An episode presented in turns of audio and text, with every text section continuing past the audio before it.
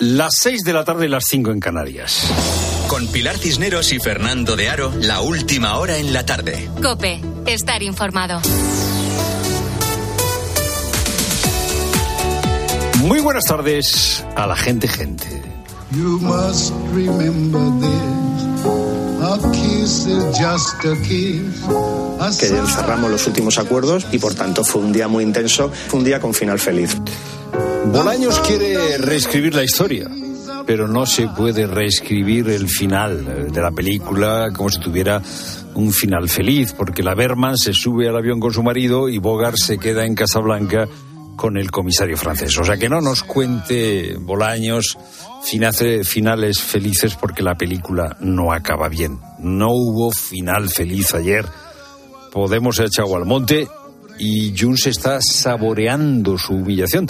De hecho, hoy el secretario general de Junts, Turul, ha contado la historia. Ha dicho que ellos estaban en el lo, en el lo, en el lo, pero como el PSOE fue cediendo tanto, tanto, tanto, pues en el último minuto cambiaron el sentido de su voto y no votaron. Y el gobierno no reconoce eh, que se ha quedado en Casablanca, humillado. Eh, Díaz no reconoce que Podemos le ha castigado con una venganza fría, votando en contra del decreto de mejora eh, del subsidio de desempleo. No es muy ortodoxo lo que voy a decir. A mí solamente me afecta personalmente las cosas de la gente a la, a la que quiero. Hombre, vicepresidenta, si no le afecta, si no te afecta, vicepresidenta, el que no mejore el subsidio de desempleo, tenemos un problema. Tenemos un problema. Bueno, ahora dice la vicepresidenta que esto se va a resolver con diálogo social, que este mismo viernes va a hablar con los agentes sociales. Convocaremos con carácter inmediato para trabajar con tiempo en el diálogo social. Vamos a ver, vicepresidenta. El diálogo social es el segundo plato. O sea, de primer plato había sí o sí y ahora como has fracasado, vicepresidenta, diálogo social. El gobierno intenta reducir el efecto de la derrota causada por Podemos. Montero. Me da pena y no lo entiendo, porque creo que hay cuestiones que están por encima de los intereses partidistas. Hay cuestiones que están por encima de los intereses partidistas, ha descubierto la ministra Montero. Pues oye, que no negocie con Podemos. No hable, ministra, de intereses partidistas cuando le ha dado todo a Junts, como ha contado Turul. Dir que hi votaríem que no, pel fons i per les formes, i evidentment el fons va canviar molt tot el que nosaltres vàrem, eh, vàrem acordar. Íbamos eh, decididos a votar que no, pero claro, nos iban dando todo, todo, todo. Eh, el gobierno intenta también contarnos que el final ha sido feliz porque en realidad no le han dado tanto eh, en, el mate- en materia migratoria.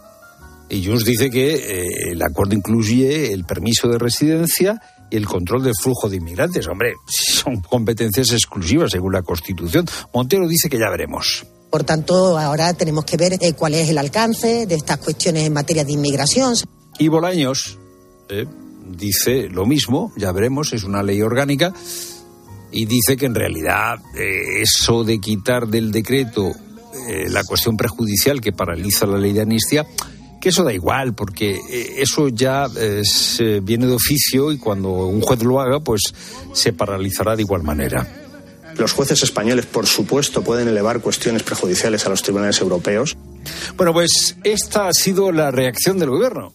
Está intentando reescribir el guion de la película, que no, que no, que no, que la Berman, la Berman se va con su marido y que Bogart se queda en el aeropuerto. ¿Qué significa eso? Bueno, pues que Podemos eh, sabe que tiene unas elecciones europeas por delante, Pablo Iglesias está esperando a Yolanda Díaz, Yolanda Díaz creía que podía dejar a Podemos sin representación en el gobierno, que podía ningunear a Podemos sin que eso tuviera un coste. Y el coste ya lo estamos viendo. Y luego está lo de Junts. Sánchez creía que no había nadie más hábil que él. Nadie más hábil que él para dejar a sus socios tirados en la cuneta cuando hiciera falta. Y mira por dónde. Puigdemont, puestos, puesto a ser kinky, kinky político, Puigdemont es más kinky político que Sánchez. Es lo primero, no lo único. Buenas tardes, Pilar. Buenas tardes. Los inversores no creen los argumentos de Grifols y la farmacéutica catalana vuelve a desplomarse en bolsa.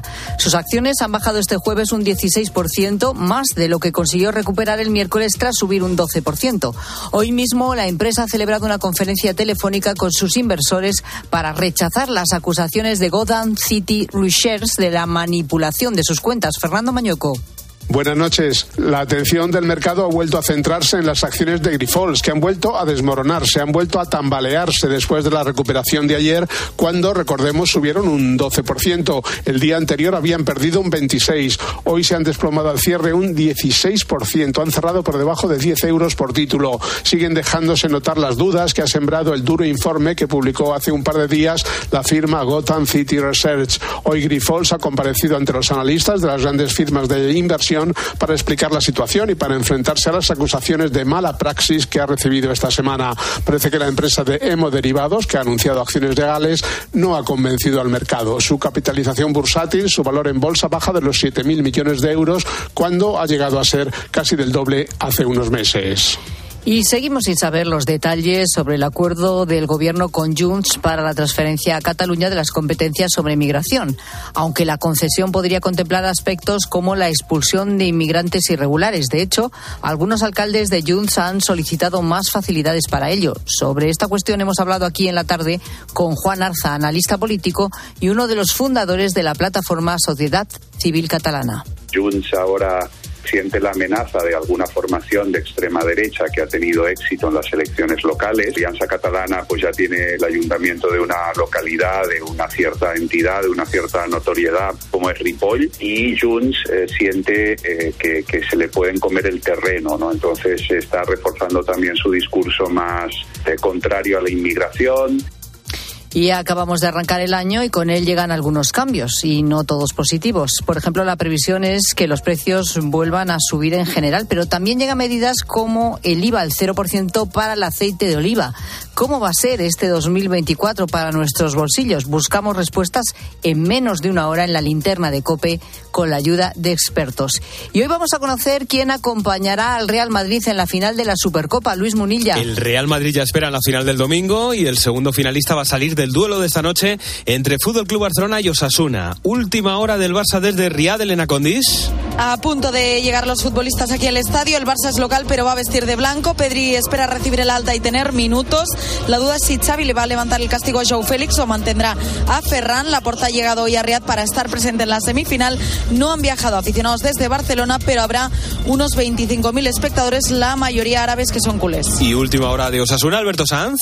El conjunto rojillo está llegando ya al estadio, están entrando por las puertas, un estadio en el que ya se encuentran cerca de 200 aficionados rojillos ataviados con la camiseta de Osasuna para animar a su equipo. Un 11, por cierto, el de Yago Barrasate, que se va a parecer mucho al de última jornada de liga, incluido el guardameta Sergio Herrera. El partido a las 8, tiempo de juego a las 7 y media en Cope. Además, apelación rechaza el recurso del Cádiz y mantiene la sanción de dos partidos a Rubén Sobrino. En la Euroliga de baloncesto se juega el Real Madrid-Valencia a las 9 menos cuarto. Tenemos semifinal del Europeo Femenino de Waterpolo España-Grecia a las 7. Y en la NFL, Bill Belichick deja de ser el entrenador de los Patriots después de 24 años y 6 anillos de campeón. Tiempo ya para la información de tu cope más cercana. Pilar Cisneros y Fernando de Aro. La tarde. Nara Seguros de Salud y Vida te ofrece la información de Madrid. ¿Qué tal? Buenas tardes. 5 grados en la puerta de Alcalá. Mañana vamos a tener un ambiente soleado, pero muy frío, con mínimas de un grado bajo cero. En cuanto al tráfico, hay un accidente a esta hora en sentido entrada por la A2 en Coslada. Dificultades de entrada además por la 1 en Alcobendas y de salida A3 Rivas, A5 Móstoles y A6 El Plantío. Complicaciones en la M40 en Hortaleza y Coslada hacia la A3 y en Pozuelo y Campamento sentido A5. La portavoz socialista en el Ayuntamiento de Madrid, Reyes Maroto, ha enviado hoy una carta al organismo asesor de UNESCO donde pide una reunión para abordar la tala de 50 árboles prevista en la línea 11 de metro en el entorno de Atocha declarado Paisaje de la Luz y Patrimonio Mundial de la UNESCO. Escuchas la tarde con todo lo que te interesa con Pilar Cisneros y Fernando de Aro.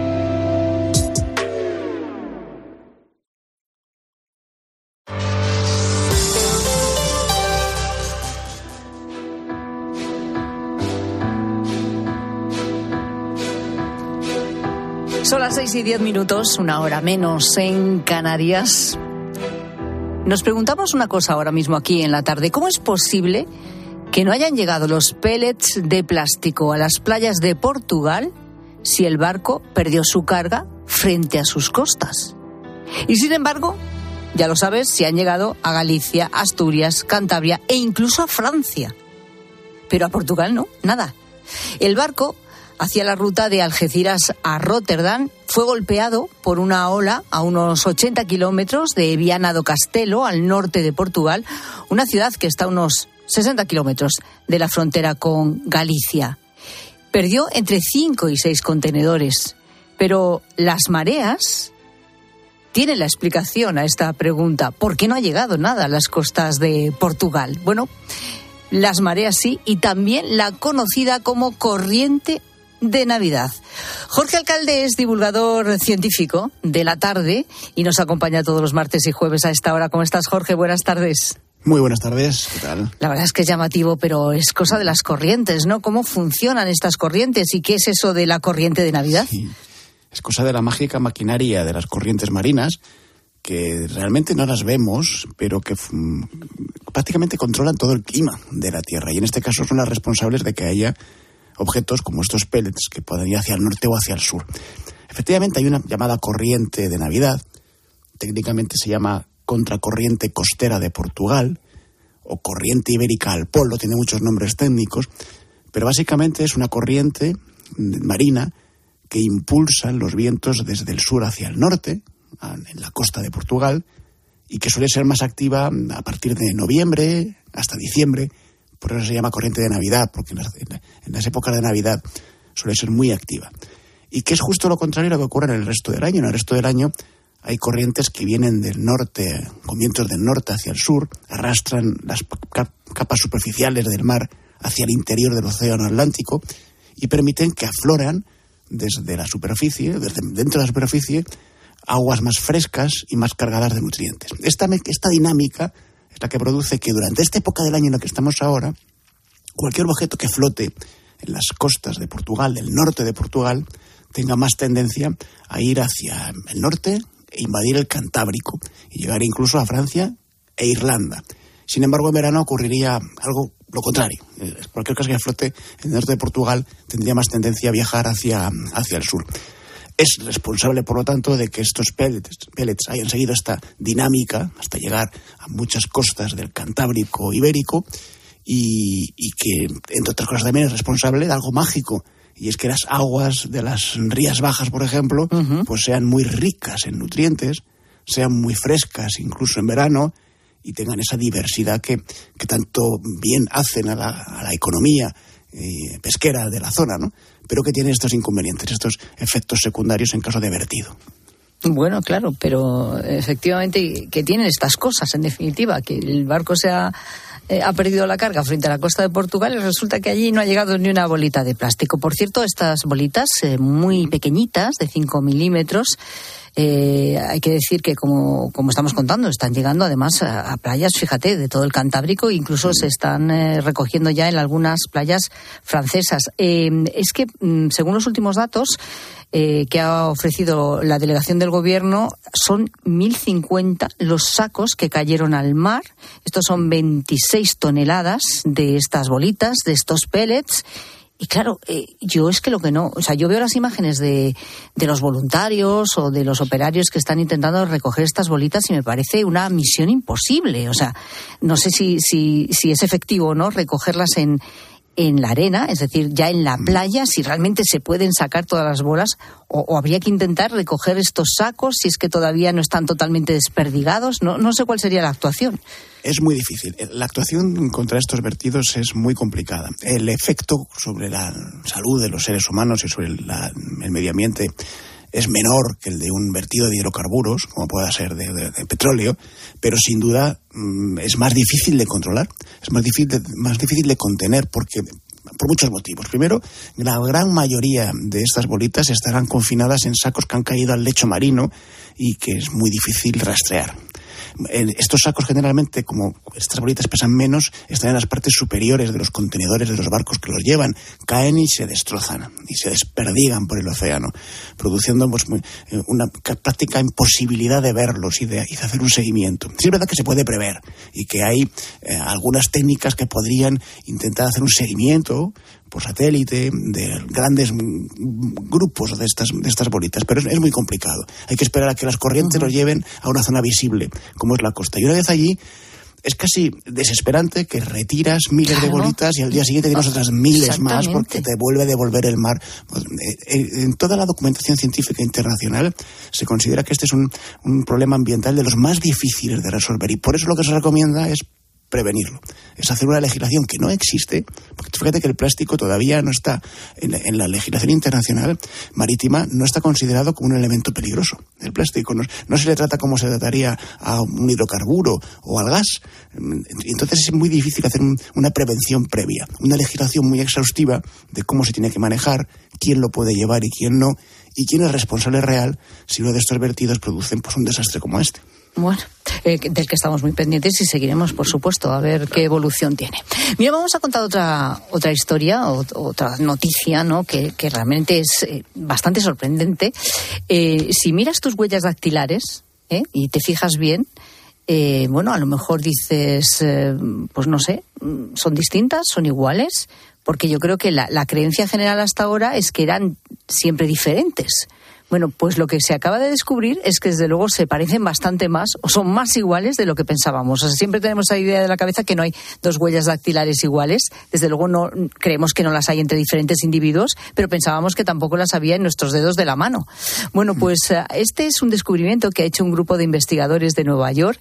¿Cómo lo han hecho? Bueno, pues utilizando, claro, la inteligencia artificial. eh, han cogido una muestra de 60.000 huellas dactilares y ayudados, como digo, de la inteligencia artificial, han comprobado que la parte de la cresta de una huella, que es la más central del dedo, es prácticamente es idéntica en realidad entre, por ejemplo, mi dedo índice y mi dedo meñique. Es- bueno, vamos a averiguar si esto es realmente sorprendente o no.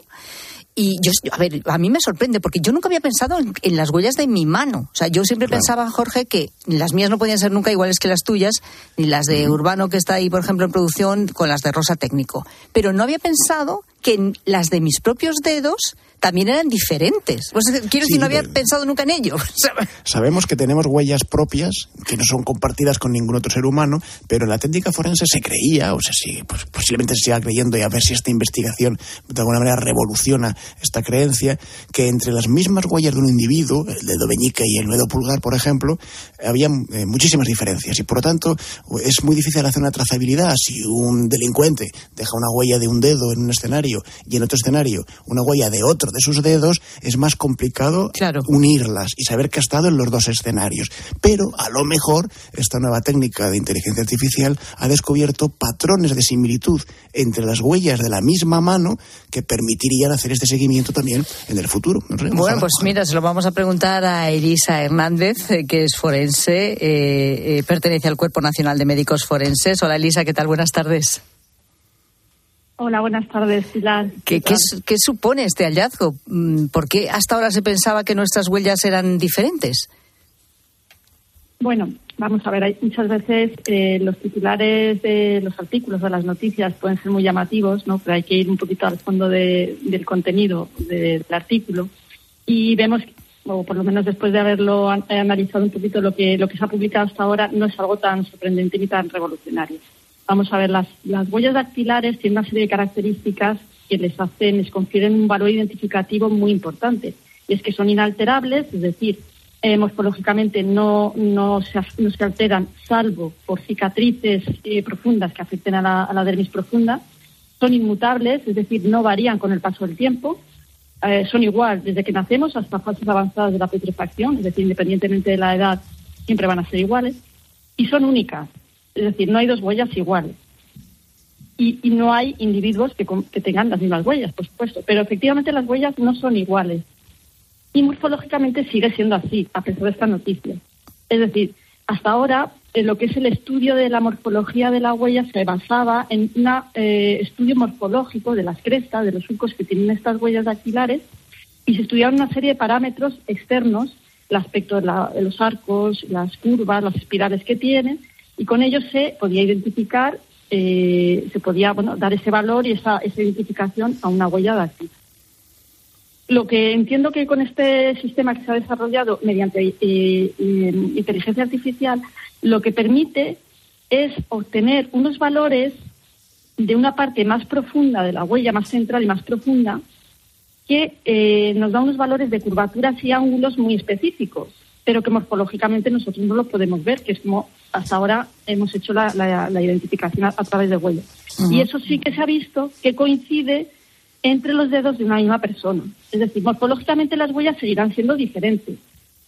Mm, No van a ser exactamente iguales, pero si nos vamos a, ese, a, ese, a, ese- a esos parámetros más profundos, sí que podemos, con- bueno, aparentemente, en base a lo que se dice en este artículo, coinciden los, eh, estos valores, estos parámetros, estos patrones dentro de los dedos, es decir, en los dedos de la misma persona.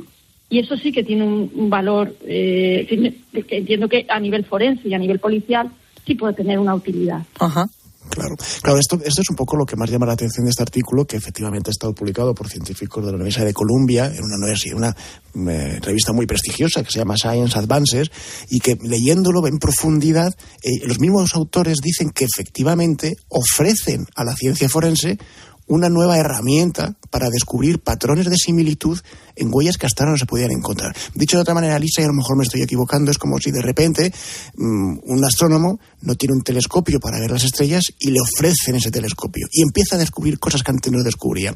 ¿Tú crees, Elisa, que efectivamente esta herramienta puede ayudar a la ciencia forense, revolucionarla de alguna manera, ofreciendo formas de encontrar similitudes entre huellas que hasta ahora eran imposibles de ver? Claro, esto más que el hecho en sí de lo que se ha, lo que se ha descubierto ahora, yo creo que tiene a futuro las posibilidades efectivamente de seguir obteniendo eh, elementos que nos puedan permitir eh, mejorar, profundizar y avanzar más en, en los procesos identificativos. En, en lo que es en el hecho en sí de, de este, de esta información, está un poco limitado en el sentido de que normalmente cuando una persona, por ejemplo, es detenida, eh, ya se le toman las 10 huellas de la, de la mano, con lo cual se dispone de esa información. De forma que aparecen huellas en cualquier otro escenario y pertenecen a una persona que está detenida, sí que se va a poder identificar. Pero es cierto que, por ejemplo, en la población general, habitualmente, dependiendo de los países, se dispone normalmente de una sola huella, que es la de uno de los dedos índices. Entonces, efectivamente, a la hora de, de disponer de una huella que aparece en un escenario que no corresponde a un índice, pues sí que a través de, esta, de este estudio, de estos parámetros, podríamos llegar a poder identificar a esa persona. Pero bueno, lo que efectivamente nos viene a, a decir esto es que hay muchas cosas todavía por descubrir y que todavía no tenemos ni idea de que las descubriremos o, o que las llegaremos a conocer. Y cualquier pequeño paso que se da inicialmente abre la puerta a poder obtener más, más información. Bueno, pues mira, eh, no está todo dicho nunca, desde luego, en, en la ciencia, ni siquiera en las huellas de- dactilares. Elisa Hernández, de médico forense, gracias, buenas tardes. Muchas gracias a vosotros. Un saludo. Gracias. Yo es que eh, te vuelvo a lo mismo, o sea, Jorge, que, que yo no, no sé si es que no, nunca había pensado que las huellas de mis dedos eran también diferentes todas entre sí. O ya no tanto, después de esta información que estamos comentando, ¿no? Claro, evidentemente los patrones con los que se forman siguen siendo un misterio, que es otra de las cosas que, es eh, interesante de esa noticia. Y es que a lo mejor también nos da alguna pista de algo que todavía no se sabe muy bien, y es qué es lo que conforma ese patrón de las huellas. Sabemos que hay fenómenos en el, en el vientre de nuestra madre, fenómenos intrauterinos, que mm, eh, controlan o que limitan o que modifican mm, vías moleculares y genéticas de la formación de nuestra piel y que tienen expresión especial en las plantas de los pies y en las huellas de los, de los dedos. Y que son únicos, claro. Son cosas que pasan en el vientre materno y nos pasan solo a nosotros. Incluso entre hermanos gemelos pasan de manera diferente, aunque están en- comparten el mismo útero. ¿no? Y es algo parecido a lo que ocurre con las, las rayas de las cebras, de las que también se sabe que son únicas. Cada cebra tiene su patrón de rayas. ¿Por qué? Todavía no lo sabemos bien. Bueno, quizá esta investigación descubriendo estos patrones de similitud en las crestas de las huellas con inteligencia artificial, nos dé también pistas para averiguar ese misterio de qué es lo que hace tan única la huella de cada uno de nuestros dedos. Claro. Oye, por cierto, tú, eh, la- ¿los dedos también se arrugan por el frío? O, porque es que me estoy mirando ahora mismo los dedos de las para mirar lo de las huellas y digo, pero si los tengo súper arrugados como cuando estás sumergido en agua, ¿sabes? Y que se te quedan ahí.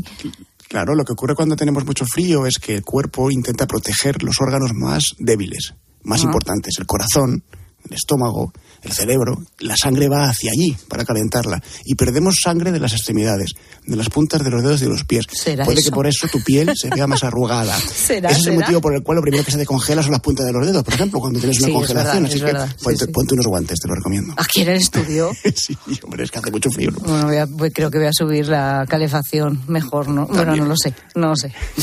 Luego es, es mucho despilfarro eso. En fin, Jorge Alcalde, gracias. Buenas tardes. Pasa buena tarde, hasta otra.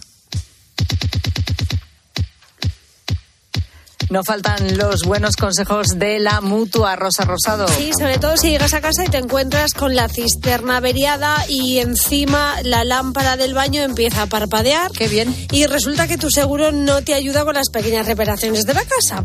Entonces lo que tienes que hacer, bueno, pues recuerda que si te vas a la mutua, además de ofrecerte su servicio de manitas de hogar, te bajan el precio de cualquiera de tus seguros, sea cual sea. Llama al 91 555 5555. Te lo digo o te lo cuento. Vete a la mutua, condiciones en mutua.es. Ayúdame y te habré ayudado. Hoy en esta tarde de jueves ya 11 de enero, pues con la gente, gente, hablamos de esos momentos a veces tensos que nos toca vivir cuando pasamos el control de seguridad de un aeropuerto. Aunque eso no sea, como decía antes una oyente, pero si es que no sabe uno, uno dónde poner tanta cosa, o sea, hay un momento que yo no sé si tengo que llevar el DNI en la mano o no lo tengo que llevar. Eh, o no, eso es para después. El, el billete, ¿dónde lo meto mientras paso el control de seguridad? A ver si lo voy a perder. Que parecemos Eh, montacargas. luego los zapatos, que luego sales y tienes que, que, que es un lío. Es un lío. Y luego si te si pitas y tienes que volver para atrás y quitarte más cosas, ya ni te cuento. Y si encima decides llevarle a tu amigo un jamón que vive en Nueva jamón. York, pues claro, Sí. Un Sí, jamón entero, un jamón. Sin, sin facturar. pues, pues eh, te encuentras con esto. Buenas tardes. Llego a Nueva York en el año 99 y le voy a llevar a mi compañero gallego un buen jamón de casa para que pueda disfrutar de él, ¿no? Vale, llego al aeropuerto, algo que declarar, efectivamente, el jamón. La aduana me dice, o pasa usted o el jamón. Y empezamos a ver que esto no puede ser, que una cosa y tal. El jamón se quedó ahí en cuarentena, en un cuarto, y cuando volví, total, me traje el jamón de vuelta. Buenas bueno. tardes y gracias por todo. Mira. Bueno, es que los controles eh, de productos eh, alimenticios en, en- en la frontera de Estados Unidos son muy severos. ¿eh? Bueno, al menos se lo Se puedo lo puedo traer traer de vuelta. claro, Se quedó claro, ahí, claro. En custodia. Y este lo que se trae es una tabla de queso de, Bil- de, de Lisboa. Hola, buenas tardes, gente. Gente, un control de un vuelo Madrid-Lisboa. Me traía una tabla de quesos, tenía una cerámica en el medio y luego tenía un cuchillo. El cuchillo era de quesos, no tenía punta, pero bueno, sí que tenía 12 centímetros o 13. Total, que yo la llevaba en la mano y eso, señor, no, ves para que no se me rompa y tal. ¿Cómo? Oiga, oiga, eh. allí pi, pi, pi, pi, pi, pi, pitaba, me, me agarraron, me cogieron. Digo, pero bueno, que vengo con el grupo de mis compañeros y tal. Total, menos mal que al final, hablando, se lo dieron a la tripulación y la tripulación me lo trajo hasta Madrid en cabina. Pero allí un agobio del copón. Venga, un Allí- saludo. ahora me estoy acordando yo de una cosa que me pasó con unos cuchillos. Era de las primeras veces que yo viajaba. eh, yo no sé si era becario o había empezado ya a tener contrato y era un viaje a Suiza. Y no se me ocurrió a mí otra cosa sin facturar. Que, oye, ¿qué llevo para casa? Pues oye, un juego de cuchillos, que estamos mal de cuchillos, de esos de que son tres o cuatro, ¿no? De- Sí, de sí, tamaños. sí, sí. Y allí que me presenté a- Con los cuchillos, venga. al control con los cuchillos. eh, La allí, fiesta allí se cuchillo. quedaron, claro. Claro, claro, porque tú de facturar no eso, eso no sabes lo que es, ¿no? Sí, hombre, alguna vez sí. Sí, en vacaciones y eso cuando te vas Tampoco, una tampoco. temporada larga. Sí, sí, sí, sí, a, a veces, sí. Bueno, Eh, pues nada, cuchillos que. Oye, ahí se quedaron, ¿eh? Sí, un almacén deben tener de, de las Sí, cosas sí, confiscadas, sí, sí, ¿no? sí. Pero claro, ¿a quién se le ocurre? pena. No, no caí yo. No caes, no caes, sí, Claro. es verdad. Bueno, eh, eh, Fernando eh, la lió con la maleta, este pobre. A Es ver. que- Otro Fernando, ¿eh? Sí, Otro otro, Fernando. Pues a mí lo que me pasó en un control del aeropuerto, que yo llevo una maleta pues, que se ve que era un poquito más grande de lo que debería ser. Que sí que era maleta cabía, que no cabía, que era más grande, que era más chica. Entonces sacaron como un cacharro de, de hierro en el que me dijeron que metiera la maleta, que esa era la medida exacta. Entonces yo metí la maleta y yo dije, esta maleta entra aquí, pero pero vamos, como me llamo Fernando, entonces empecé, empecé a empujar, empujar, empujar, empujar y Y al final la maleta entró. Pero luego, pues tuvimos casi una hora para poder sacar la maleta de ahí porque no sabía. Tuvimos que al final quitarle ropa, sacarle cosas para que pueda sacar la maleta de aquel hierro. Y era yo que se iba. Era peor el remedio que la enfermedad. Tú imagínate la angustia. Se quedó ¿eh? Encajada. ¿Eh? Tuvieron que sacar cosas para poderlo sacar de ahí. A ver, aquí te dicen, por ejemplo, mire, mire señora, que el neceser que lleva usted, porque no cabe, ¿eh? que tiene que usted ir a pagar Me pasa 30 igual. euros, 40, ¿tú qué haces? ¿Qué pasa? Que esto cabe. Pero pagas. Me pasa igual. ¿Pagas o no pagas? Eh, no lo sé. Ya el neceser no lo deja. Yo ¿eh? el neceser O sea, que no paga, lo dejo. paga. Ya veremos tú. Yo lo Paga. dejo, ¿eh? Tú lo dejas, pero ya yo, no. a ver, no. Eh, lo- yo mis la verdad es O sea, y cosas... 40 euros, yo no, no sé cuánto vale ahora eh, en las compañías estas de bajo coste, no sé cuánto vale facturar, pero para un dinero, ¿eh? Sí, vale. Sobre todo, ya, eso va de, Mira, de eh, con hablamos el peso, de- ¿no? De acuerdo con el del peso control de equipajes, que es un momento tenso, pero a mí me supera la tensión de llegar a la, a la cabina, o sea, al avión, y que te digan que tu maleta no cabe Es y que se tiene que ir a, cabe- a, a- a pues bodega. eso ya es... que facturar. Esto ya es... Eso sí que es peor. Esto ya es un... O sea, es Crítico. Esto ya es habitual. Por No, eso no, no hay que no, llevar no, maleta, hay que no. llevar mochila. No, hay que, Ya. no, lo que, pa- lo que por eso la gente hace cola, Fernando. hace cola para entrar lo de los Sí, primeros y no, poder no, colocarla. Claro, Yo claro. llevo mochila, me quedo... Fernando no llegó a eso. El pobre de la maleta se No, quedó... no llegó, se llegó antes, claro. Se quedó Se antes. quedó en el, en la- primer paso, sacando eh, trastos, eh, pobre. dice, Estas son las dimensiones. Se Eh, el la metió, pero no la podía sacar. Se tiene que llevar el chisme a su Eh, casa. Es verdad que si tú metes la mano, sacas algo. Eh, eh, Sí, es eh, decir, eh, consigues meter la mano. Claro, mal. imagínate cómo iba la maleta reventando. eh. Vaya, vaya situación. Vaya. Bueno, pues situaciones que nos pasan en los aeropuertos y sobre todo hoy hablamos de cuando tenemos que pasar el control de seguridad, que a veces pues es verdad que es un momento tenso y sobre todo con el tema de los líquidos y el tema de que hay que sacar pues los eh, elementos electrónicos y demás, pues es un jaleo. ¿eh? Bueno, pues qué situación realmente tensa, difícil has llegado a vivir en un control de seguridad en el aeropuerto. Queremos que nos lo cuentes en arroba la tarde cope, en facebook.com barra la tarde cope y notas de voz al WhatsApp de la tarde 607 15 06 02.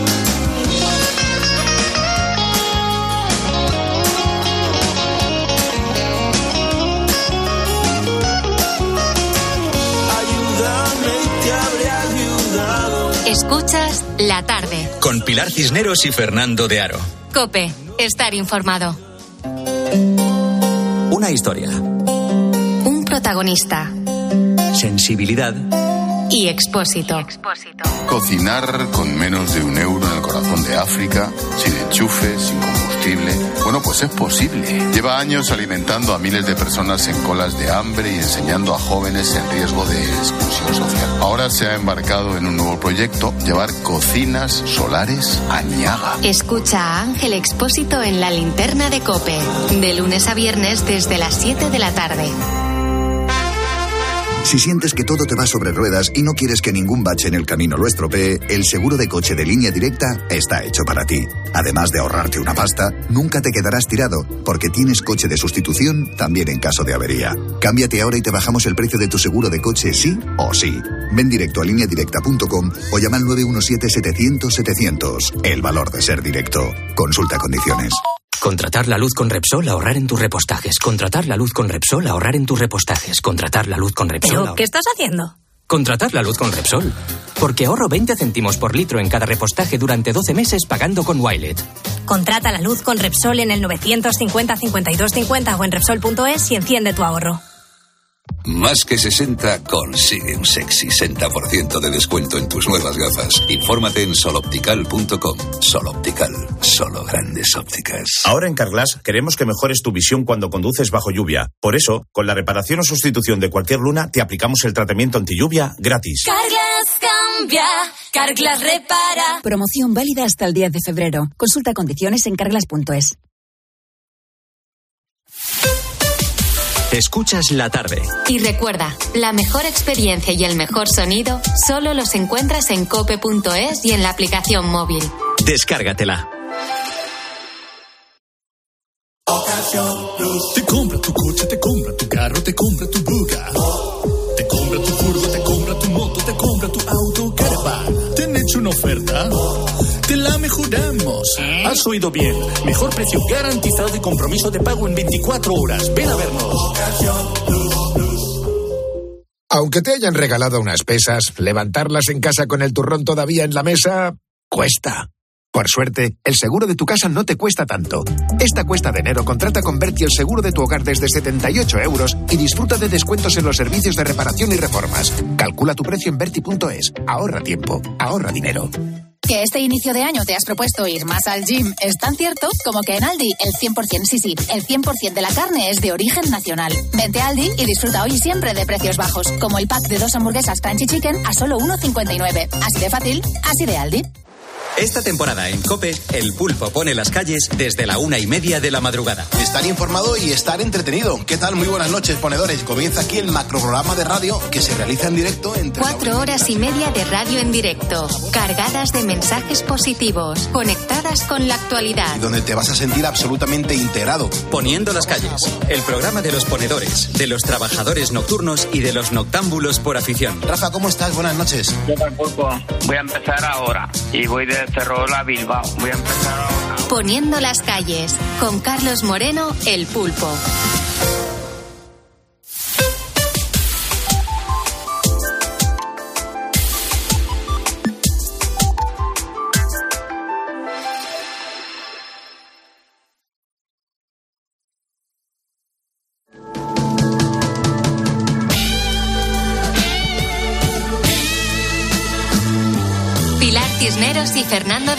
La tarde. Cope, estar informado.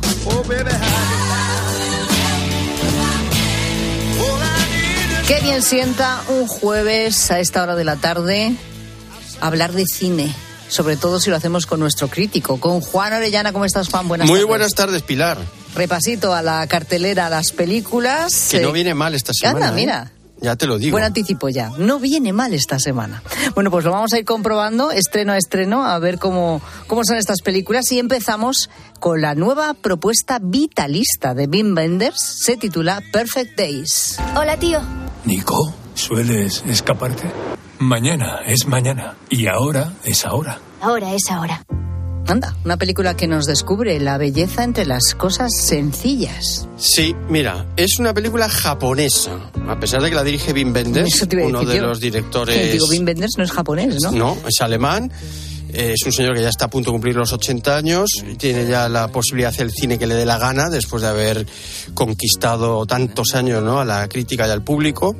Se fue a Japón por diversos motivos, eh, porque le gustaba un actor de allí y porque después de la pandemia eh, en Tokio encargaron a varios arquitectos que hicieran aseos públicos en Tokio. Y llamaron a Wim Wenders por si quería hacer un documental, a él le gusta mucho la arquitectura, y en vez de hacer un documental hizo esta película, que es la historia de un limpiador de aseos públicos con una vida súper sencilla y rutinaria, él está soltero, vive solo, pero que disfruta de la vida. Cada día para él es un acontecimiento, una aventura. Cuando sale por las mañanas lo primero que hace es mirar el amanecer y sonreír.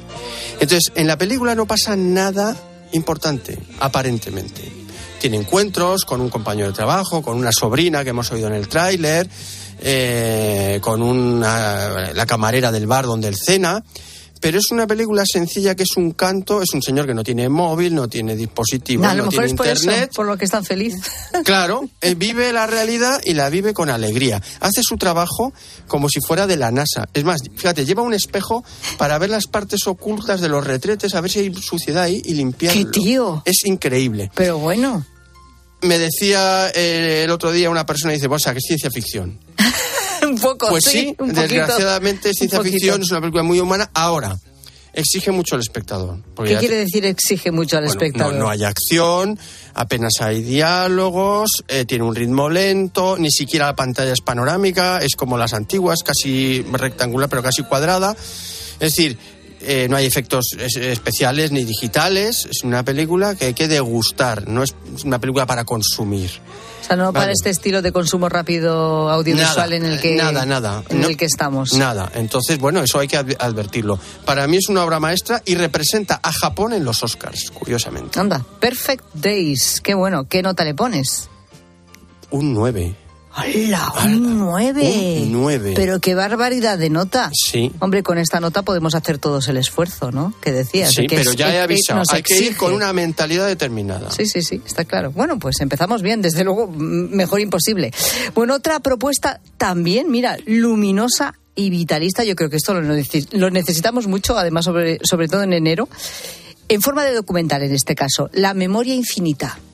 Nos parece muy importante reconstituir la memoria. Es siempre un intento de verse a sí mismo. También necesitamos asumir los dolores, elaborar nuestros duelos. Augusto, Paulina y su dura lucha contra el Alzheimer. Sí, pero es que este Augusto, bueno, esto es una película chilena que dirige Maite Alberdi, que el año, hace dos años llevó a los Oscars El Agente Topo, maravillosa, divertidísima, una película preciosa sobre un anciano que se infiltra en una residencia de ancianos.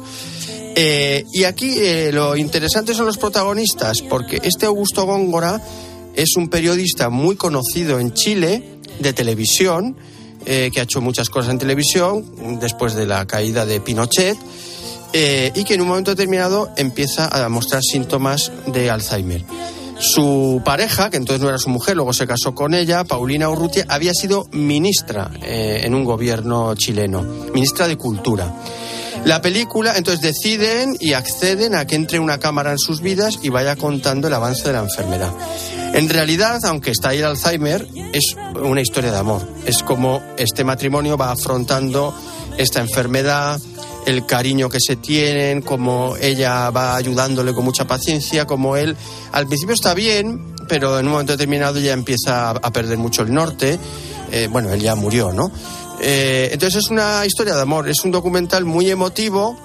Se echan falta que estando tan presente en la cercanía de la muerte no hay ninguna apertura a la trascendencia y hay muchas alusiones innecesarias a la política, porque este fue muy crítico con eh, Pinochet, pero en realidad lo importante es la historia de amor de estos personajes y en ese sentido es una película muy conmovedora y maravillosa. La memoria infinita. ¿Qué nota le pones? Le pongo un 8. Bueno. Y esta película eh, va a los Goya como mejor película iberoamericana. Muy bien. Seguimos, hablamos ahora de una angustiosa historia de supervivencia en el Himalaya. Se titula Valle de Sombras. Estamos en tierra de dioses. Esto es el paraíso. Hay que ser muy fuerte para sobrevivir a las montañas. ¿Estás preparado para contarles qué pasó? Bueno, es una película que además se inspira en casos reales, en decenas de turistas mochileros que han desaparecido en un valle donde nadie puede ir a buscarlos. Efectivamente, hablamos de película española de Salvador Calvo, protagonizada por Miguel Herrán, eh, que conocemos, pues, por ejemplo, de La Casa de Papel, de Modelo 77. Y nos cuenta muchas cosas. Por un lado es una- un thriller porque este va con su novia y con el hijo de la novia y una noche les asaltan y solo queda vivo él. Y no puede volver a la civilización hasta que llegue el invierno, que congele los ríos y él pueda caminar por los ríos y salir del valle en el que está. Jolín. Entonces es una película que tiene aventura, tiene thriller y tiene todo el drama bonito de la convivencia con los paisanos del lugar, con los tibetanos, de los que él aprende muchas cosas. Una película, una producción importante, con paisajes y una fotografía extraordinaria, pero mm, tiene un pequeño defecto y es que no consigue emocionar. No sé si es culpa del guion, no sé si es culpa de las interpretaciones, pero le falta fuelle. Entonces es una película que se ve a gusto, que es potente, que es una película muy digna, pero con todos los ingredientes que he contado debería ser una película con mucha fuerza emocional que no tiene. Eh, y además creo que no es un tema solo mío, lo he hablado con otras personas que les pasa lo mismo. Sería la pega para esta película que está bien, pero que podría haber estado mucho mejor. Valle de Sombras, nota para ella. Siete. Vale, bajamos al 7, que tampoco es una mala nota. ¿eh? notable, No ¿eh? es mala nota, desde luego llevamos un, una tarde buenísima. Vamos a ver cómo sigue la cosa. El último estreno, estreno es un thriller político, se titula El rapto. Su hijo ha sido bautizado y tengo órdenes de llevármelo. Su hijo ya no es judío. Me cortarán la cabeza, papá. Su hijo es cristiano para la eternidad. Bueno, pues es la angustia y la lucha de una familia por recuperar a su hijo. Juan. Sí. Bueno, esto es un caso muy conocido, histórico, el caso Mortara, que enfrentó en 1858 a la Santa Sede, eh, bueno, y a la Iglesia Católica con la comunidad judía. Porque en aquella época todavía quedaban unos 10 años de estados pontificios, Bolonia pertenecía a los estados pontificios y allí había una familia judía con muchos hijos, los Mortara, y tras una enfermedad de uno de ellos, una criada católica clandestinamente bautizó a uno de sus hijos. Cuando eso lo supo el dominico encargado del Santo Oficio en aquel lugar, saca al niño de la familia, por un lado, para educarle en la fe católica y segundo, para evitar que fuera sacrificado, porque existían muchos prejuicios fantasiosos sobre los judíos. Entonces la familia emprende una, una cruzada judicial contra este señor y, y, detrás contra la Santa Sede porque el Papa Pío IX eh, apoyó esta decisión.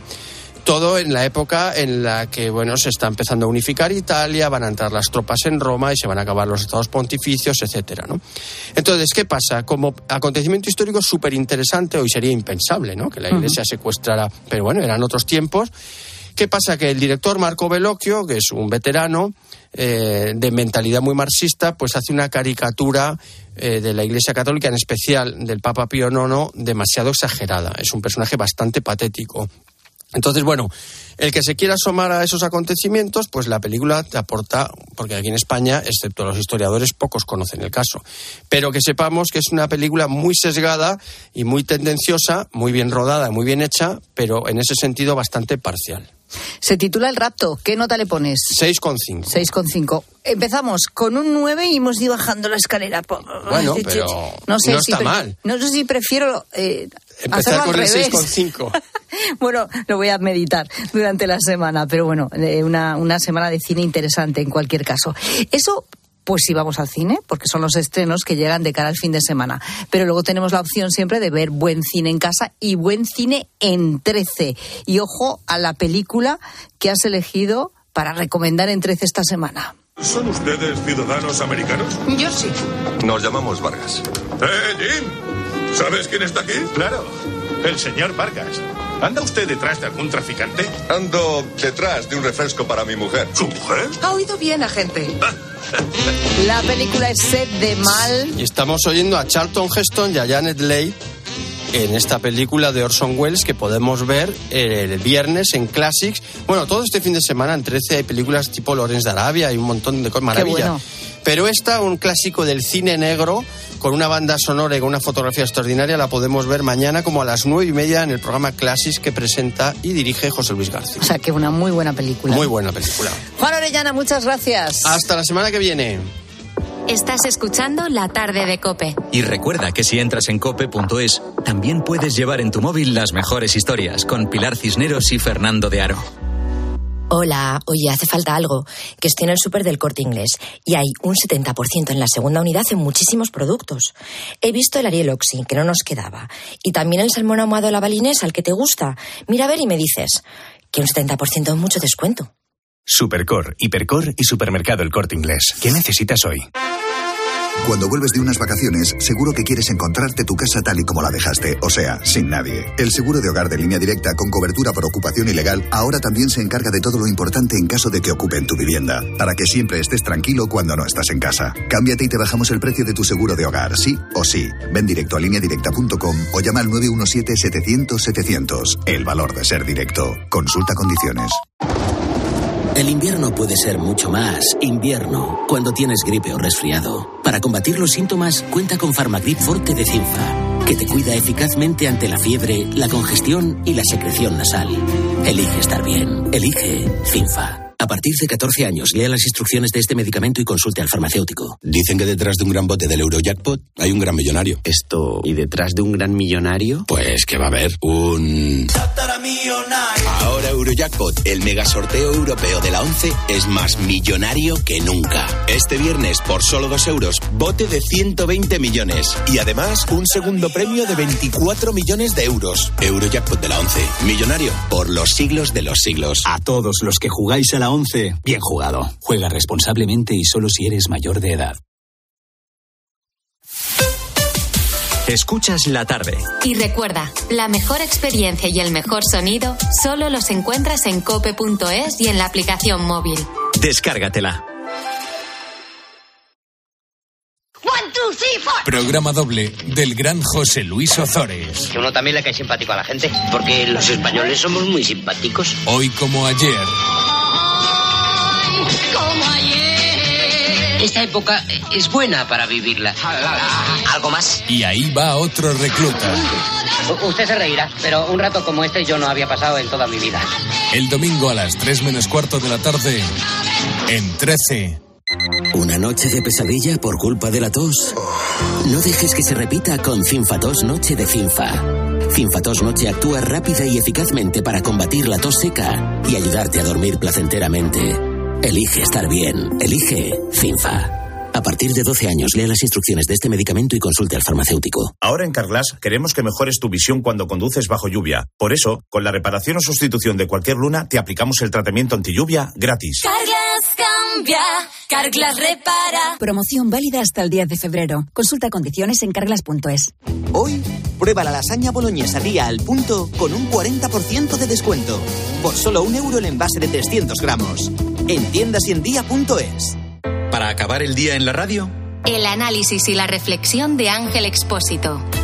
Me quiero detener en unos datos que nos afectan a todos y que realmente son escalofriantes. Me refiero al balance de accidentes de tráfico en 2023. Murieron 1.145 personas en las De carreteras lunes a viernes, españolas. de 7 de la tarde a 11 y media de la noche, todo pasa en la linterna. todo pasa en Cope.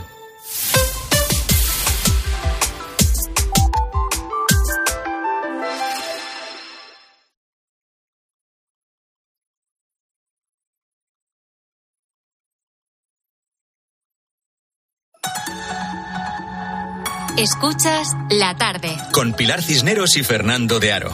Cope, estar informado.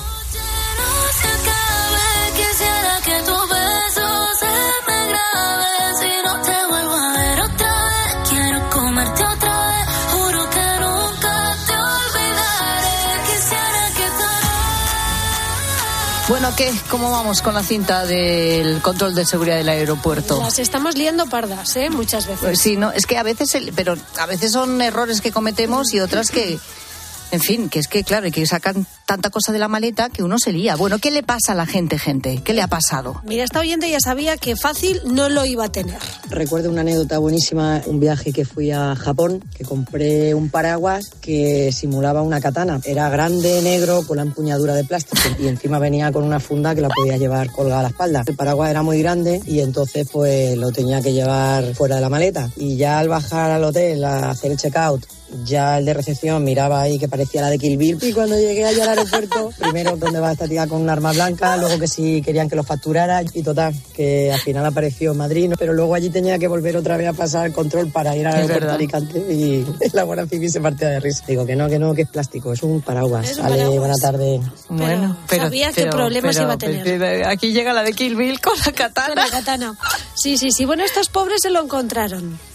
Hola, buenas. Pues nosotros una vez íbamos hace ya unos años, eh, mi mujer y yo, con un niño pequeño, y llegamos al control del aeropuerto, empiezan a hablar entre ellos, de pronto viene la Guardia Civil, por favor acompáñennos, que llevan ustedes escondida una especie protegida. Nosotros aterrorizados, ¿qué, qué, qué pasa aquí? Que empiezan a rebuscar allí y lo que encontraron era una tortuga de plástico, o sea, era redonda, no tenía ni forma de tortuga ni nada, pero yo no sé si en, el- en los rayos X aparecían las marcas del caparazón o lo que sea, pero que vamos, que, que nos tuvieron allí casi tres cuartos de hora con, con la especie protegida, eh, sacando las cosas de la maleta. Pobrecitos. Una especie protegida. ¿Te Sí, que- imaginas el susto? contrabando en la maleta, Pero ¿no? ¿qué Una llevo? tortuga Fíjate. exótica. pobres. Bueno, bueno, yo sigo pensando que lo peor es descalzarse. Sí, tú con eso no puedes, Sin ¿eh? lugar a dudas. Hola, gente, gente. Cuando pasé por lo. íbamos en avión y me dije empezar, bueno, quítese el cinturón, quítese las botas, quítese la pulsera. Y lo peor es que la pulsera estaba atascada y no me la podía quitar. Y las botas, yo tengo mucho empeine y no me podía quitar las botas. Y le tuve que decir a una señora que me, la que me chaqueaba, ¿cómo se llama? Como no me quite las botas usted, me dijo, es que no se las puedo quitar. Y le tuve que pedir a, un, a uno de la cola que me quitase las botas porque yo no podía. O sea, yo sentada en el suelo, como los, los vaqueros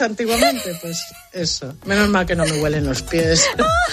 ¿Qué necesidad? Pero te digo yo. ¿Qué necesidad Pedirle a alguien que, que va contigo en la cola, o sea, que no conoces de nada, que Claro. por favor te quite las botas. Bueno, a mí me entra tal ataque de risa, o sea, de verme allí en el suelo sentada. Qué vergüenza. O sea, y con alguien quitándome las botas Hombre. que no me recupero. Es, o sea, que esta- es que eso no puede ser. Es una situación tan ridícula que dices, tierra, trágame, ¿qué hago yo con esto? Páseme usted el escáner que haga falta por mis botas, Calla, lo que calla. sea, pero no, me, no haga que me las quite. Madre mía, bueno, esta anécdota también es buena. Hola, buenas. Mira, yo tenía un viaje a Roma, me cogieron para un control aleatorio, me abrieron toda la maleta y tenía el anillo de pedida de mi mujer y mi mujer venía totalmente indignada a ver por qué nos estábamos retrasando. En ese momento mi futura mujer. Le expliqué rápidamente a la agente, esto es un anillo de pedida y la mujer que viene por ahí indignada es mi futura mujer que no puede saber nada. Fue decirle eso e instantáneamente la chica, muy baja, dijo, disculpe, ¿usted no se puede acercar? ¿Super borde? Y mi mujer se puso, pero bueno, pero ¿por qué no? Y rápidamente terminó el control y la verdad que me hizo un favor. Muchas gracias. Bueno, imagínate bien, a esa mujer ahí, diciendo, ¿cómo ¿eh? que no me puedo acercar? Pero bien, bien Usted, ahí la, deténgase. la- la del control, del escáner. Muy Bueno, bien. yo estoy de acuerdo con este oyente, así como para terminar. Buenas tardes. En los controles de los aeropuertos lo que yo veo es que, que por lo menos que nos demuestren nuestra inocencia. Es que parece que va uno ya culpable allí. ¿eh? Te miran como un criminal, por lo menos. Es que parece que te están perdonando la vida. Me gustaría que, que- que me consideraran una persona inocente. Sí, No, señor. no, Cádiz. So- porque lo somos, porque. Pero no es verdad, es que nosotros vamos muy condicionados Pues que no me quiten las botas, hombre. Bueno, que no le quiten las botas a Rosa Rosado, hombre. Foto de un refugio contra bombas. Un refugio chico como un trastero, con las paredes de hormigón pintadas de blanco, pero pintadas de blanco sin mucho esmero. El hormigón se asoma aquí y allí debajo de la cal. Cuatro paredes pintadas de blanco como se pinta un desván, un altillo, una baulera. El suelo gris solo ha recibido algunos brochazos como si fuera un cuadro de arte contemporáneo. En las paredes del búnker, corazones dibujados que son declaraciones de amor y que deberían de estar grabadas en las cortezas de álamos, en las cortezas de los chopos. En las paredes del búnker, maldiciones que son plegarias con rabia. En el centro del búnker, una señora en vaqueros cruza los brazos sobre el pecho, las uñas pintadas, las muñecas plagadas de pulseras. Una mano con la palma abierta busca una ternura que no llega. La señora, rubia, con la piel muy pálida, mira a una de las paredes blancas como si sus ojos quisieran atravesarla. La señora en vaqueros oye rumores lejanos. Quizás sean suspiros, quizá truenos o bombas. Amparada y custodiada la señora por moles de cemento, no puede distinguir ni lo que está cerca ni lo que está lejos. Todos son ruidos suaves, blandos, con poco volumen, todos son susurros roncos ronquidos lejanos que no consiguen estorbar al silencio y a la zozobra. No hay viento, ni tempestad, ni brisa en el refugio. Solo congoja y un tiempo largo y lento que se masca como una hierba amarga. La señora rubia, con vaqueros, se ha metido en el búnker porque piensa que no le queda más remedio y ahora busca ventanas que no encuentra.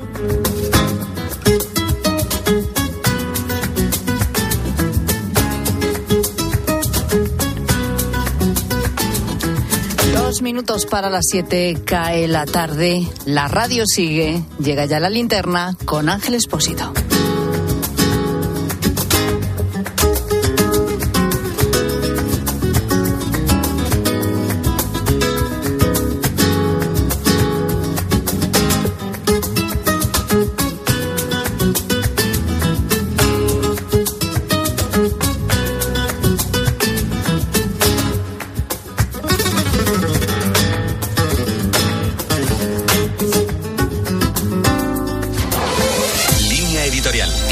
Copen.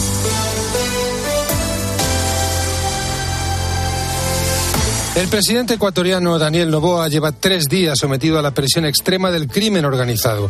Ecuador ya conocía los estragos que causan las bandas criminales aliadas con los narcos, pero desde el pasado 8 de enero el alarde de fuerza tiene como objetivo poner a prueba al Estado, convirtiendo en rehenes a funcionarios y ciudadanos. La reacción ha sido inmediata y el presidente ha declarado el estado de excepción por causa de conflicto armado interno. Estamos en un estado de guerra, ha declarado Novoa, y no vamos a ceder. El Parlamento ha apoyado sin fisuras al presidente y la reacción del ejército ha sido unánime. El Estado ha declarado terroristas a 22 de los grupos criminales que operan en Ecuador y en solo 24 horas se han detenido un total de 329 sospechosos. La tibieza, alega el presidente, no cabe en la agenda del gobierno. El Estado tiene el deber de defender a los ciudadanos, a sus funcionarios y a las instituciones de los ataques de quienes pretenden convertirlo en rehén del crimen organizado.